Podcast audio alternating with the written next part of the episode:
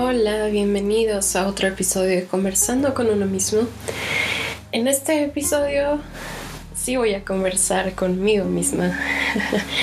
no tengo invitada especial, yo soy mi propia invitada especial. Em, este episodio va a ser muy personal, eh, muy difícil para mí. Pero mm, espero y creo fervientemente que el hablar de estos temas y quitarles como el estigma, dejar de hacerlos un tabú, tener esta conversación más abierta al respecto podría beneficiarnos a todos. Em,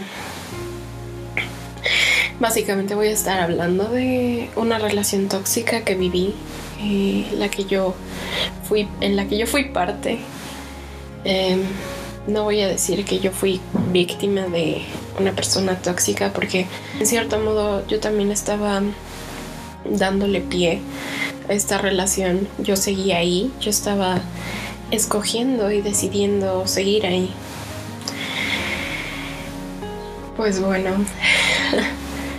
espero que les guste mucho, espero que aprendan algo, se lleven algo, no sé en verdad me gustaría que, esta conversación fuera más allá de este episodio de mi podcast y de las poquitas personas a las que tengo alcance en este momento, pero pues igual si alguien quiere contarme su historia o contarme una anécdota al respecto y demás, pues está más que bienvenido. Y ya, eso es todo. La verdad es que no sé cómo abordar este tema. no sé cómo hablar de esto en este episodio. He escuchado decenas de podcast de otros creadores, he visto un montón de videos, he leído acerca de esto, o sea, lo he visto en las películas, en las películas más mainstream de Hollywood, con los actores más, o sea, mejor pagados que puedan existir. Y aún así, hablar de ello cuesta un chingo de trabajo. estuve en una relación con una persona que es increíblemente tóxica, manipuladora, mentirosa. o sea, prácticamente es como... Pues sí, es como... A ciertas personas describirían a un narcisista. La verdad es que no sé exactamente cómo sucedió esto, ¿no? Eh, en verdad no tengo idea de cómo sucedió. Eh, solo puedo decirles que yo confiaba en esta persona, creí que esta persona era mi amigo. Eh, creí que él tenía las mejores intenciones del mundo, ¿no? Que como todos sí, tenemos nuestros problemas y hay cosas de nosotros que no nos gustan, hay cosas en las que trabajamos a diario para para mejorar, para ser la mejor versión de nosotros mismos, ¿no? Y muy tontamente pensé que era de esa manera con, con el que, que él también se veía a sí mismo así, ¿no? No como un ser totalmente imperfecto, porque no todos tenemos cualidades, hay cosas buenas que, que, se rescatan de todos, pero pues también como con esta autocrítica de de decir, eh, no, no soy perfecto, hay muchas cosas en las que la cago y que probablemente va a seguir siendo así, pero pues solo necesito aprender, necesito ver más perspectivas, conocer más, ah, no sé, o sea, encontrarme eh, en, en otros lugares, fuera de mi cabeza, fuera de mí mismo aceptar esto, aceptar que hay personas que simplemente no quieren ver este lado oscuro de sí mismos, o sea, como su sombra y que simplemente jamás van a aceptarlo es es complicado. Pero bueno, voy a intentar explicarles eh, cómo, cómo comenzó, ¿no? Y no ser tan detallista al respecto, pero pues ir hablando como de estos red flags, como les llaman ahora a, estos... como estas llamadas de atención, ¿no? Como estas cosas que no, uno no debería de, de aceptar o de tolerar, pues. Y como estos eventos más importantes dentro de la relación. Una disculpa porque mi voz está terrible. Em, eh, esta semana me enfermé y pues escuchan mi voz, así que de antemano una disculpa. Eh, llamaré a esta persona Emilio. Eh, estoy cambiando su nombre porque el despersonalizarlo y cambiarle nombre me ayuda mejor a contar esta historia porque sí todavía me duele pero creo que es importante, no solo para mí, mi proceso de sanación, sino para otras personas que hayan pasado por una situación similar, saber que no están solas, o sea, en verdad, y no, y no es tan poco común o no es como, o sea, es que lo que pasa con, con estos temas de hablar de cuando yo no me di cuenta de que estaba con una persona que era tóxica, que era manipuladora, que era narcisista, es como desestigmatizar un chingo el, el, asunto y pues saber que hay otras personas, así como yo, que pues estuvimos ahí y no fue así tanto de que caímos en una red o nos atraparon, sino, sí, o sea, yo conscientemente estaba escogiendo estar ahí, a pesar de que las cosas estaban de la chingada y a pesar de, de todas las cosas mierda que tuve que soportar, decidí estar ahí. Y es como quitarme de esta posición de, ser víctima y de, ser, de hacerme responsable de que sí, yo decidí estar ahí. Pero bueno, em, el punto es que Emilio y yo, perdonen a todos los Emilios que existen en esta vida, ¿no? Em, éramos amigos.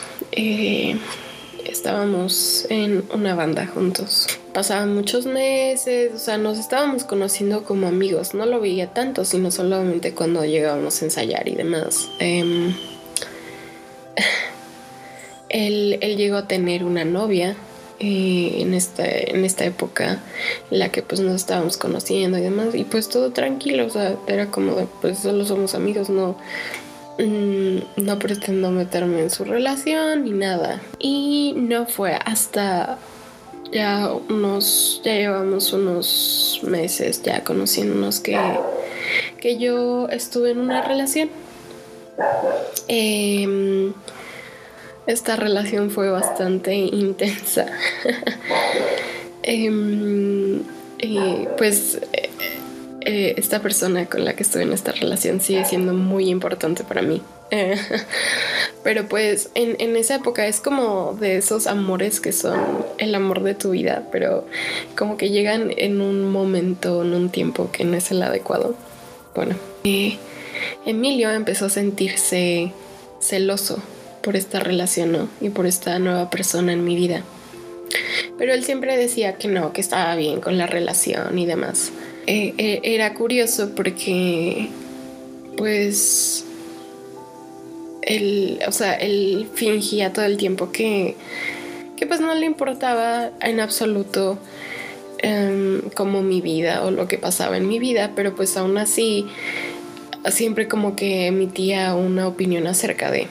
Alguna vez fuimos a una fiesta y Emilio tiene como un problema muy grande con el alcohol y se puso súper borracho, súper borracho. Y empezó a hacer lo que mejor hace, ¿no? Ser una víctima y culpar a todo el mundo por todo lo que está mal consigo mismo. Y no hacer nada para cambiarlo. Eh, empezó a mí echarme la culpa de no sé qué cosa, porque la verdad es que estaba tan ebrio que apenas si podía hablar. Y yo obviamente me molesté con él porque en esa época pues solo éramos amigos y no sé qué carajo me estaba diciendo y la verdad es que yo no eh, no fui a esa fiesta con intenciones de discutir ni tener que darle explicaciones a nadie. De hecho, había ido a esa fiesta como un poco preocupada por él porque eh, Emilio tiene como un problema en el corazón y pues les digo, o sea, le, encanta tomar, es como sin alcohol no puede ser él. Y aún así, o sea, aún a pesar de que tiene un problema en el corazón, pues no le importa y simplemente no se cuida. Y pues yo estaba preocupada por eso, pero ya viendo como la forma, su comportamiento en esa noche, me dije a mí misma, ¿sabes qué? O sea, no vale la pena. Porque se estaba portando como siempre lo hace, de, de esa manera tan... Me vale madre, tan despreocupada, así como de qué importa si estés tú aquí o no. Y... Pues dije, no, o sea, no vale la pena. Y ya no, seguí, seguí adelante con mi vida. Y les digo, yo estaba en una relación entonces. Y Emilio simplemente desapareció, o sea, me eliminó de todos lados de Instagram, de Facebook. Eh, y yo así de qué onda. No, no, creo que sea como la manera más madura de, de lidiar con el hecho de que pues yo esté con alguien más. Aparte nunca me lo dijo, entonces no me lo dijo, no me dijo que se sentía mal, sino lo opuesto, sino que él estaba muy bien y que estaba contento porque yo estuviera con alguien y la madre, pero al mismo tiempo me había eliminado de todos lados y em, me conflictuaba mucho pues esta decisión que él había tomado. Eh, pensaba, en verdad es un amigo, porque un amigo se comportaría de esa manera. Y bueno, esta relación en la que estuve al final no funcionó y pues e, en, en esos meses no hablé para nada con Emil y sentía que lo extrañaba. En fin, el punto es que volvimos a hablar y pues Eh, según como yo lo viví, eh, nos dimos cuenta que si ambos nos gustábamos y que teníamos ganas de tener algo más que solo una amistad. Al principio las cosas iban bastante bien, ¿no? nos entendíamos mucho porque había muchas cosas que en las que nos parecíamos, como nuestras formas de pensar y cosas, cosas por el estilo, pero mientras más tiempo pasaba con él y más lo conocía, me di cuenta de que había muchas cosas que no estaban tan bien. Él, él simplemente se victimizaba todo el tiempo, porque hablaba de cómo tenía un montón de problemas con su familia y cómo su familia lo hacía sentir de tal modo, no sea su mamá, su hermana, su hermano, su papá. Y era una cosa bien chistosa porque yo al convivir con, con, él, conviví mucho con su familia y conocí a estas personas de las que tanto se quejaba y no, o sea, no comprendía de dónde venía esta, pues esta, eh, ¿cómo llamarlo? O sea, esta crítica tan fuerte hacia estas personas porque la verdad es que pues su familia era muy unida y si él hacía algo o sea, y si él la cagaba o a él le pasaba algo, ahí estaban para él, ¿no? O sea, nunca fue como un abandono de, de su persona ni nada. Al contrario, ellos estaban ahí siempre para él, a pesar de que él hubiera hecho esa acción, era como que miraban a todos lados, a todas las personas y le echaban la culpa a los demás y no, o sea, nunca jamás hicieron responsable a este niño, porque así era, o sea, así es como un niño. El que él fuera así de inestable conmigo ah, sacó lo peor de mí y... yo reconozco que también hice cosas a las cuales me arrepiento eh, hubo un momento en el que sentí mucha ira. Él se, él se presentó con su banda en un café y um, una amiga suya me dejó fuera del café, ¿no? Porque decía que ya no había lugares y pues yo me empecé a sentir mal y estaba ansiosa. Entonces pues hice algo que usualmente no hago y fui y me compré un cigarro y fumé porque estaba muy ansiosa. Y ya llegaron, llegó su familia, llegó su mamá y su hermana y me dijeron que pasara con ellas, ¿no? Y pues ya cuando terminó la presentación, Emilio estaba súper encabronado conmigo que porque no había, no le había puesto atención y porque había estado afuera fumando y demás. O sea, es bien raro porque pues él siempre fingía o no sé cómo lo hacía, ¿no? Que, que ¿no? que no me hacía caso, que no me estaba mirando, observando cuando en verdad lo estaba haciendo. Ese día se enojó un, montón conmigo. y yo la verdad es que también lo hice, o sea, yo estaba encabronada con él. Eh, simplemente me fui de donde estaba el, el, lugar, ¿no? O sea, yo iba en mi carro, me, me fui manejando y ya cuando regresé, pues él, él estuvo más, más molesto conmigo. Eh, yo al final robé, robé las llaves de su cuarto para poder hablar con él porque Ay, porque soy una persona que no puede vivir con el hecho de que alguien esté molesta conmigo. no, es una cosa como muy mía, pero el punto es que uh, al final, pues yo me metí a su casa sin, pues sin su permiso, ¿no? Y sí, está mal, no lo hagan. Pero pues también tenemos que considerar el hecho de que pues era mi novio, no era como cualquier otra persona. En fin, el punto es que él se encabronó conmigo esa noche. Me empezó a insultar, a decirme que era una inmadura y que era una pendeja. Y fue de las veces que me llegó a dejar moretones. Porque sí, me... me dejó moretones varias veces. Eh,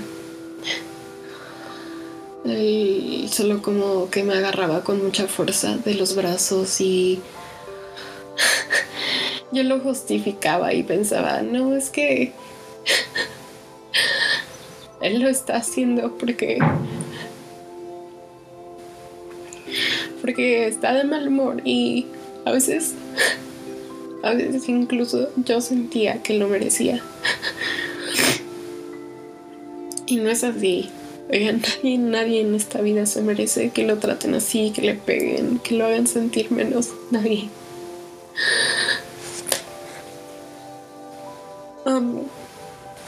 Y esa noche pues debí de haberme regresado a mi casa, pero no lo hice. Y así estuve muchos meses, viviéndolo día a día, soportándolo día a día, aguantándolo día a día, porque esa no fue la primera ni la última vez que fue agresivo o violento de alguna u otra manera, o sea, no solo con sus palabras y con sus acciones, sino también con golpes. Y me acuerdo una vez que igual tuve una gripa. Fui al hospital a que, bueno, fui a emergencias a que me recetaran algo porque ah, ya no solo había sido una gripa, sino era como una infección en la garganta. Y en ese momento yo tenía moretones en los brazos y me estaba atendiendo una mujer médico. Eh, y al momento de tomarme la presión, me pidió que me quitara, pues llevaba una sudadera y vio mis moretones y se alarmó, ¿no? O sea, fue como de, ¿cómo puede estar pasando esto? y entonces me acuerdo que me dijo que, que yo no iba a casarme con él, que eso no era amor, que no era el amor de mi vida y que si podía hacerme eso, ¿qué más podía llegar a ser? Y pues cuando una persona así te lo dice, tú estás completamente en negación y te dices a ti misma, no, no es cierto, es que ella no entiende, es que ella no sabe. Fue lo más bonito que alguien pudo haber hecho por mí, entonces. Y lo agradezco mucho. Y quizás si, si me lo hubiera dicho de una manera menos como puedo sentirlo como si me estuviera juzgando, lo habría entendido mejor. Eh,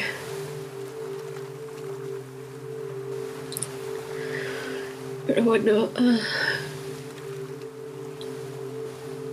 después de este día que les digo que decidí quedarme y no irme a mi casa, eh,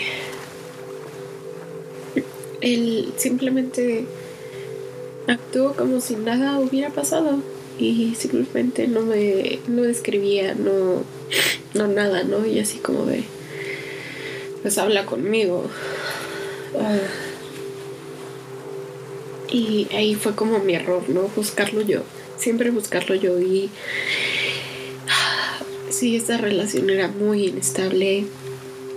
Muchas veces estábamos y no estábamos, o sea, regresábamos y no regresábamos y entonces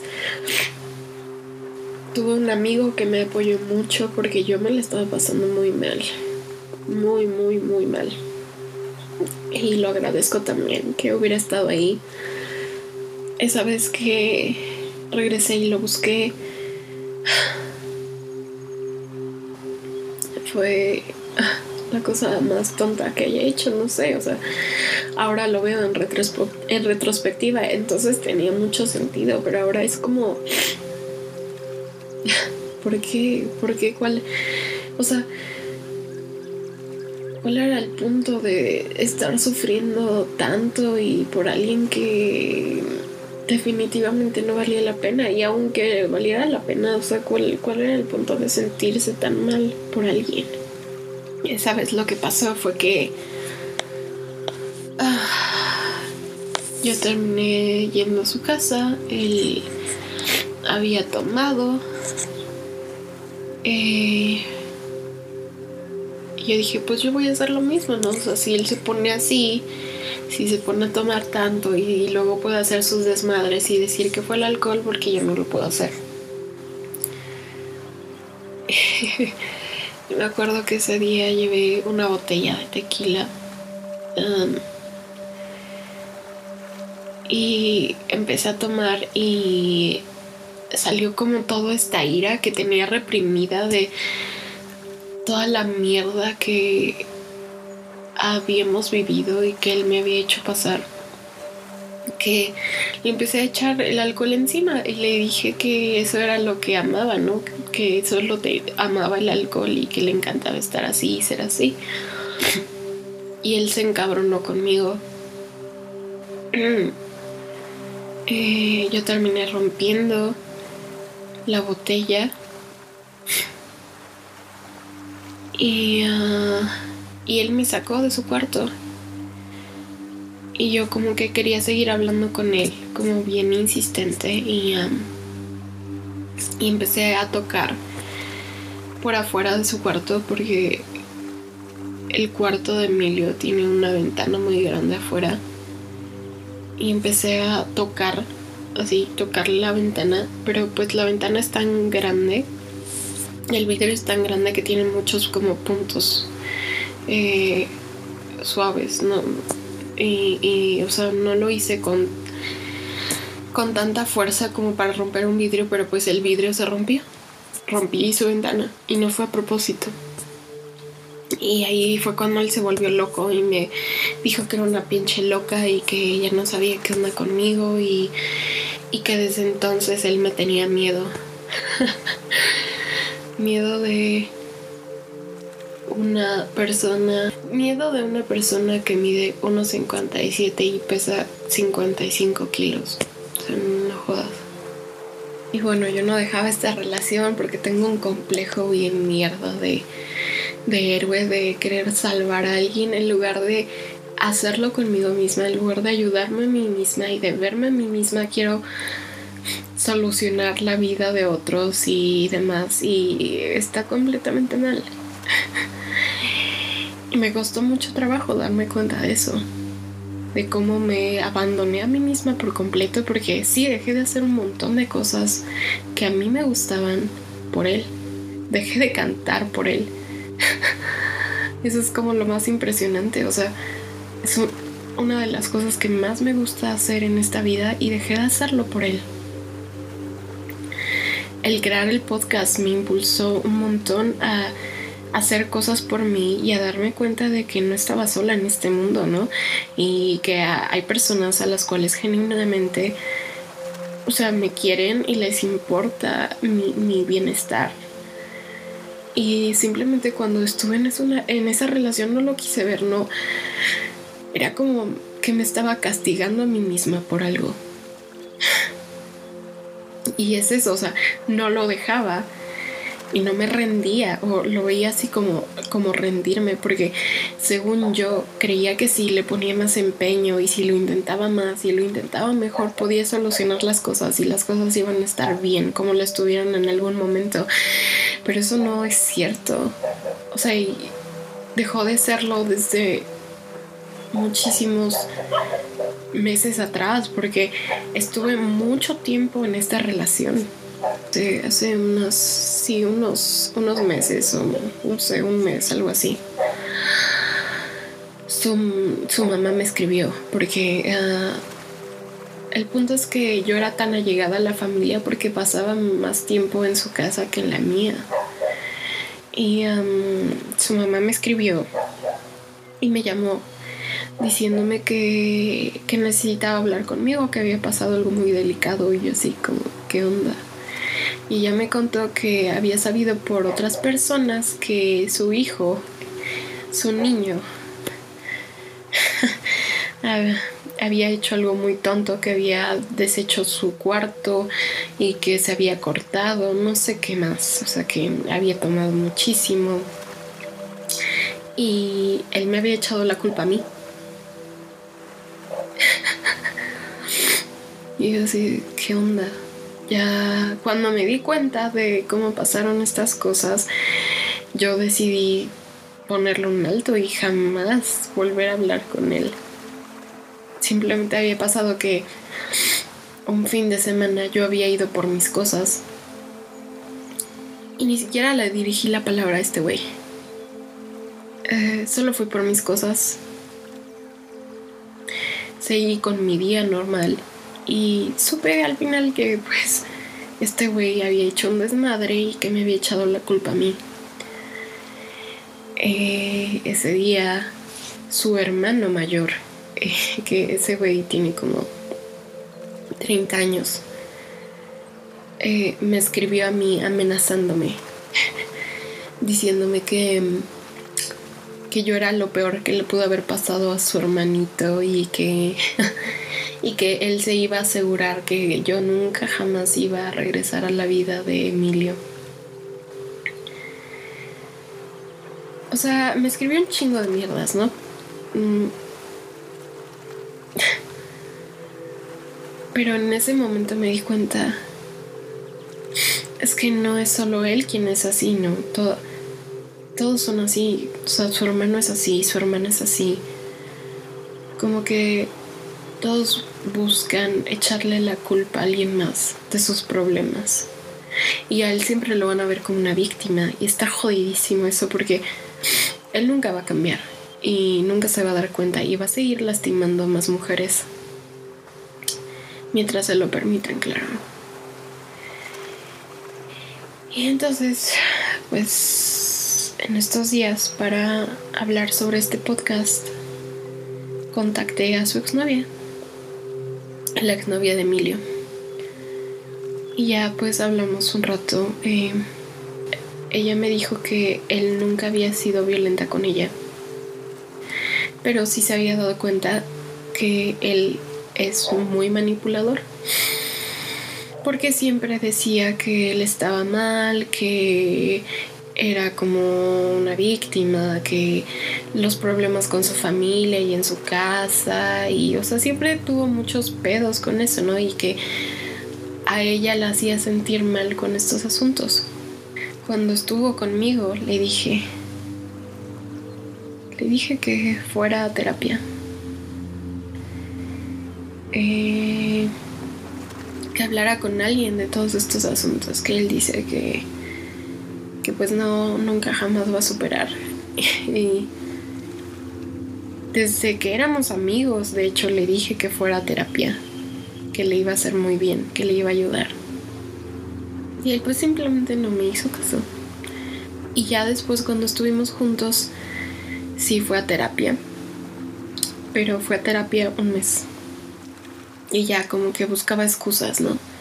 No, es que el dinero está muy caro, la chingada, pero pues él tiene un trabajo bastante estable y hace pues suficiente dinero. Y tener mil excusas para no hacer algo para ayudarte, pues sí, simplemente es eso, o sea, nunca, nunca va a cambiar, nunca se va a dar cuenta de cómo está haciendo las cosas mal, de cómo está lastimando a otras personas en el proceso de, de, su, de su egocentrismo.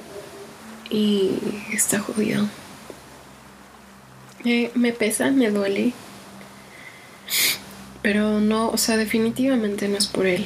Él, él la verdad, ya me viene valiendo madre. Si hablé de él en este episodio es para que entendieran un poco más el contexto y no decirles así de, ah, solo estuve en una relación tóxica. Y es como, ok, tóxica, pero ¿en qué sentido? O sea, pues como describirles o intentar describirles un poco de lo que llegaba a pasar. Obviamente sí había otras cosas. Él, él es muy machista, es homófobo. Siempre como que intentaba controlar la manera en la que yo me vestía para que otras personas no me vieran. Eh, le, le enojaba que yo publicara fotos mías en mis redes sociales.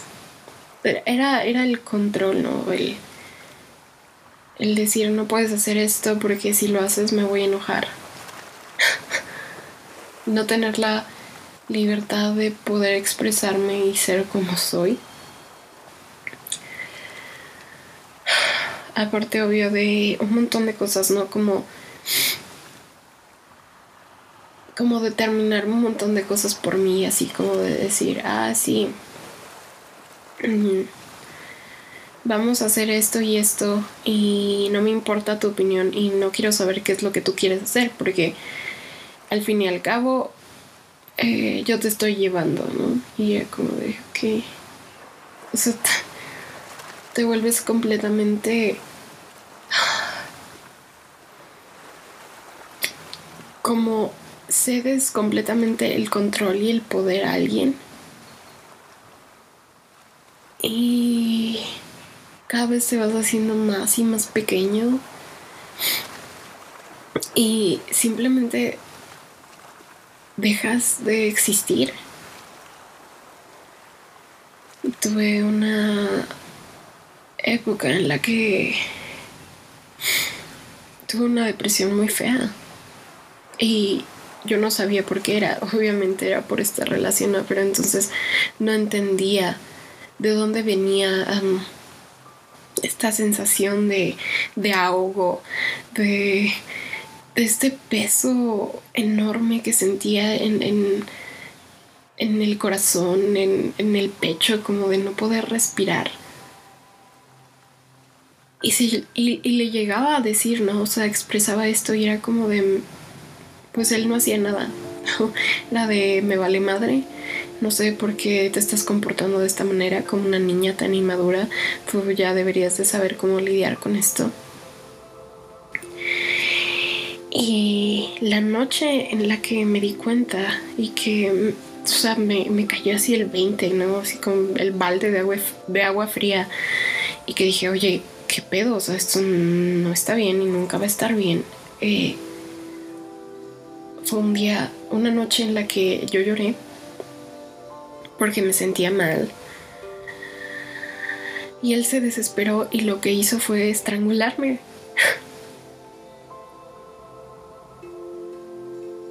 me agarró del cuello y no supe qué hacer, no supe cómo reaccionar. No.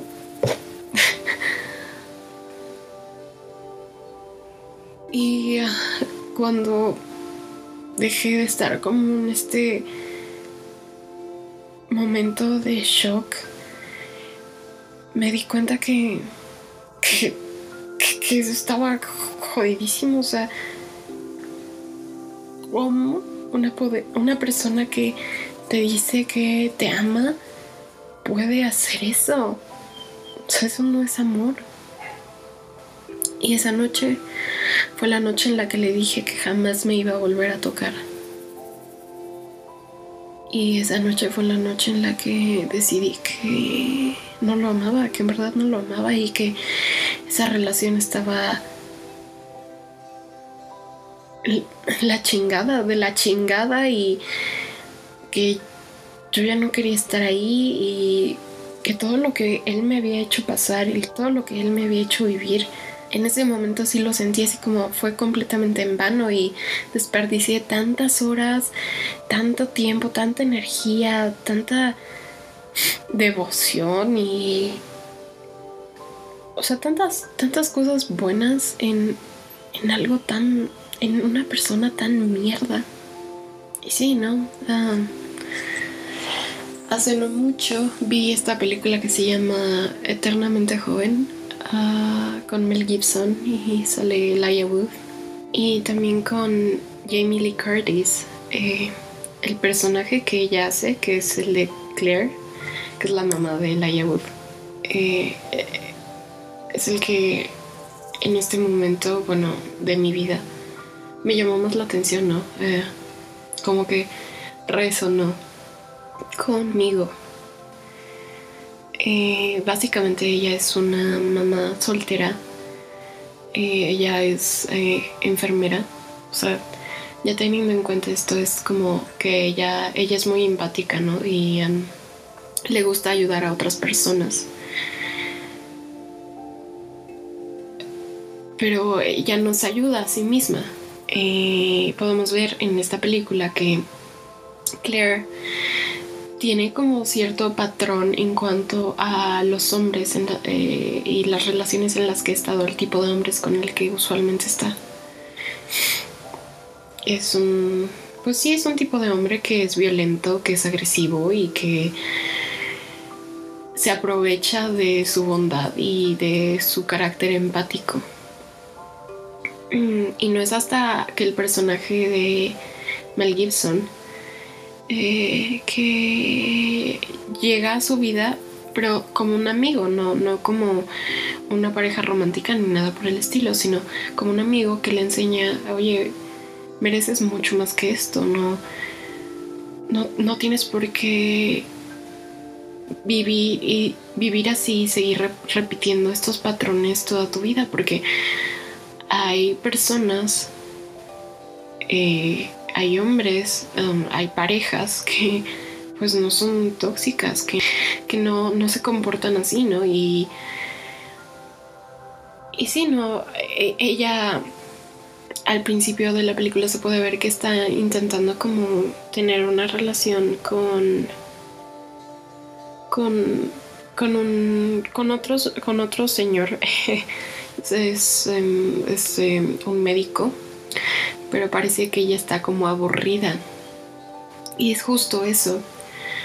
Cuando tú estás en una relación que es mucho más estable y que es mucho más tranquila con alguien que pues que no hace todo este desmadre y que no es como el rey del drama o así. Tú piensas que es una relación aburrida y que en realidad no hay amor ahí. Pero no no lo no lo haces a propósito, no no es porque te guste estar en este ciclo vicioso de violencia, agresividad, manipulación y demás, sino porque es como lo que a lo que uno se acostumbra y tu mente está acostumbrada a eso. Y el romper este patrón y darte cuenta de que no está bien y que no deberías de estar acostumbrada a ello. Es una patada en... dirían los huevos, pero no, no hay huevos. O sea, es como darte una cachetada a ti misma y, y, y, este, esta realización trae consigo mucho dolor y mucha pena y sí, o sea, y mucha culpabilidad. Porque te pones a pensar, ¿por qué dejé que me pasara esto? ¿Por qué fui tan tonta? Porque, o sea, te echas la culpa a ti misma. Y no, y no, y no es así, o sea, uno no debería ser tan crítico consigo mismo, tan, tan duro consigo mismo. Porque es como yo, o sea, empecé esta relación no esperando, no, no creyendo, no, no sabiendo que iba a terminar así y no, y no conociendo por completo a esta persona. Y, y no puedo echarme toda la responsabilidad a mí misma porque pues una relación es de dos personas, o sea, es como el 50% y el 50% de la responsabilidad. Y, y, en este momento en el que en el que estoy viendo las cosas de otra manera, mucho más madura y me y me veo a mí misma y me veo como una adulta y me hago responsable de las cosas que yo hice mal, entonces es cuando me doy cuenta que que pues no, o sea, que no no puedo echarme la culpa de todo esto y no puedo decir, "Ay, es que debí de haber hecho las cosas de otra manera y ay, ¿por qué fui tan pendeja?" O sea, no. No, no para nada es así poder terminar estas relaciones, cortarlas, o sea, de tajo, decir, ya no voy a tener nunca jamás comunicación con esta persona. Darte el tiempo de procesarlo, de tener el duelo y de sanar que si tú estuviste en una relación así de difícil con una persona que probablemente sea narcisista, que, que no le importa, o sea, cómo, cómo termines tú, va a ser muy, muy difícil y va a haber momentos en los que quieras morirte de lo duro y lo pesado que es. Y yo lo sé, o sea, porque lo he vivido, porque yo lo he sentido en mi carne propia, así en mi corazón, en mi alma. Pero creo que la mayor satisfacción es hacerle, o sea, seguir con tu vida y ser feliz tú. Y, y, darte cuenta que no necesitabas a esta persona en absoluto, que para nada sumaba a tu vida, que te estaba quitando muchísimo, o sea, muchísima vitalidad, tus sueños, tu tiempo, tu amor y el amor propio más que nada. Y eso es como el aprendizaje que tuve de esta experiencia. Y el darme cuenta que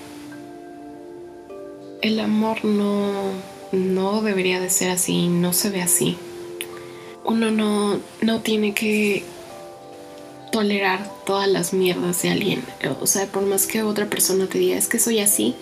Ok, sí, eres así, pero ¿qué estás haciendo para mejorar? ¿Qué estás haciendo? Igual no para cambiar, ¿no? No se trata de cambiar a la persona, pero sí de hacerle ver que no es la víctima y que quizás las circunstancias estuvieron de la chingada, sí, pero eso no define quién eres y no define las acciones y definitivamente no justifica que seas violento o que seas culero.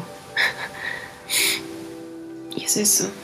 Es que no necesitemos a un Mel Gibson en nuestra vida para que venga y nos salve, ¿no?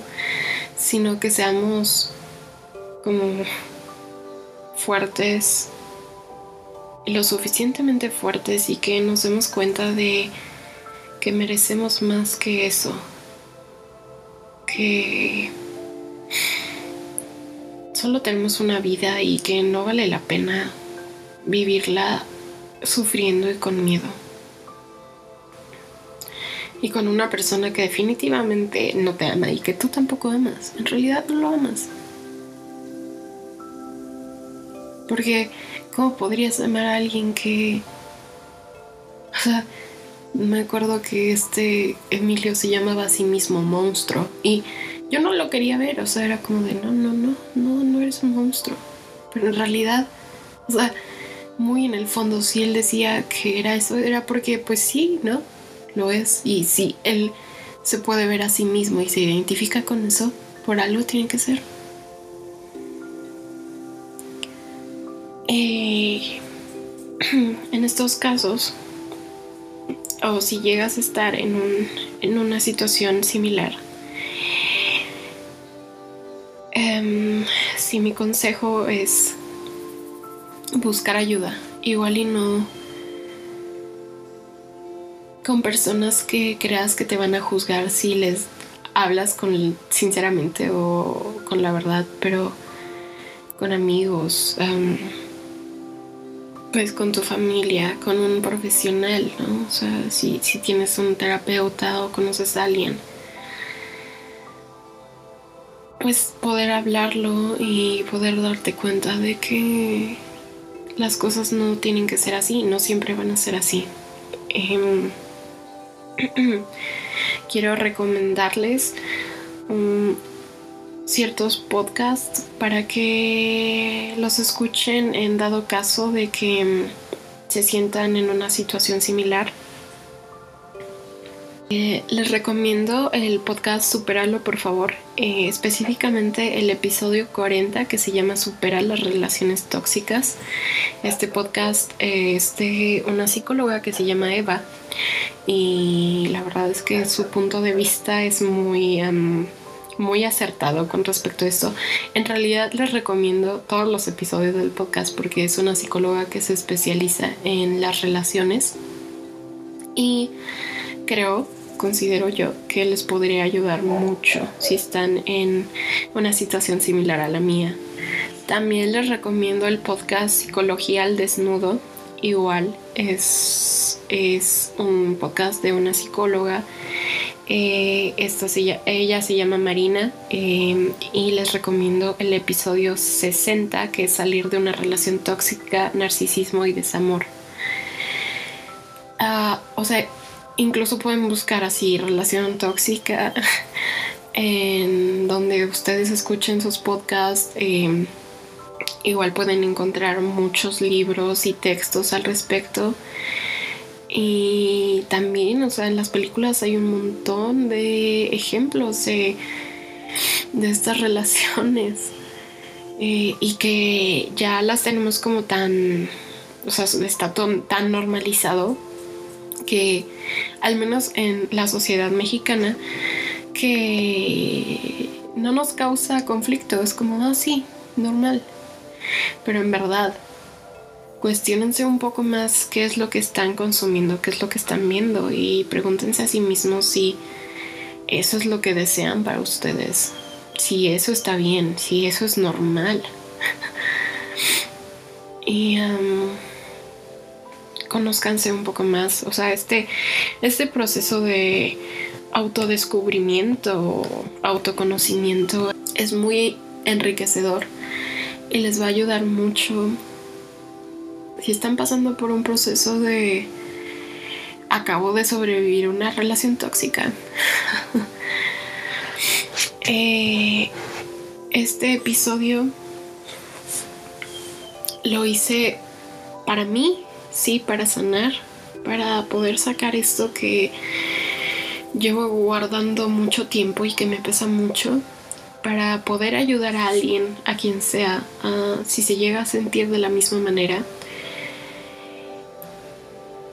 Y también quiero agradecerle mucho a Jesús por ayudarme, por estar ahí, ah, por hacerme también pensar y cuestionarme qué rayos estaba pasando. Espero que todos estén bien, que sepan que si están pasando por una situación similar, que no están solos, no están solas, que siempre va a haber alguien que les crea, aunque todo apunte a que ustedes son los mentirosos, ¿no? O que ustedes hicieron las cosas mal. No, no. O sea, saquen esa pinche... Saquen ese pensamiento intrusivo, culero que está ahí y... En verdad, dense una mano, cuídense, protéjanse, sean su mejor amigo. Ahora simplemente quiero decirles que yo estoy bien, me siento mucho mejor, estoy en una estoy en una mejor situación mental definitivamente. Eh, me amo a mí misma y sigo en este proceso de mejorarme a mí misma, de, de darme cuenta de que sí cometo muchos errores, pero también tengo muchos aciertos. Y espero que ustedes también se den cuenta de eso, que son amados y que no necesitan a otra persona que valide ese amor. Muchas gracias por escuchar este episodio más de Conversando con uno mismo. Este episodio sí fue conversando conmigo misma. Eh, y si les gustó, eh, espero que lo compartan que me sigan, o bueno, sigan el proyecto en Instagram. estoy como conversando con uno mismo, así, arroba conversando con uno mismo. Ahí también pueden escribirme, eh, mandarme ideas de como temas que quieran que hable. Igual puedo hacer otro episodio sobre esto porque creo que me gustaría abordarlo desde cómo, se ve en los medios, así como en películas, series, libros, demás, ¿no? y ya nada, muchas gracias. espero que tengan un bonito día. Bye.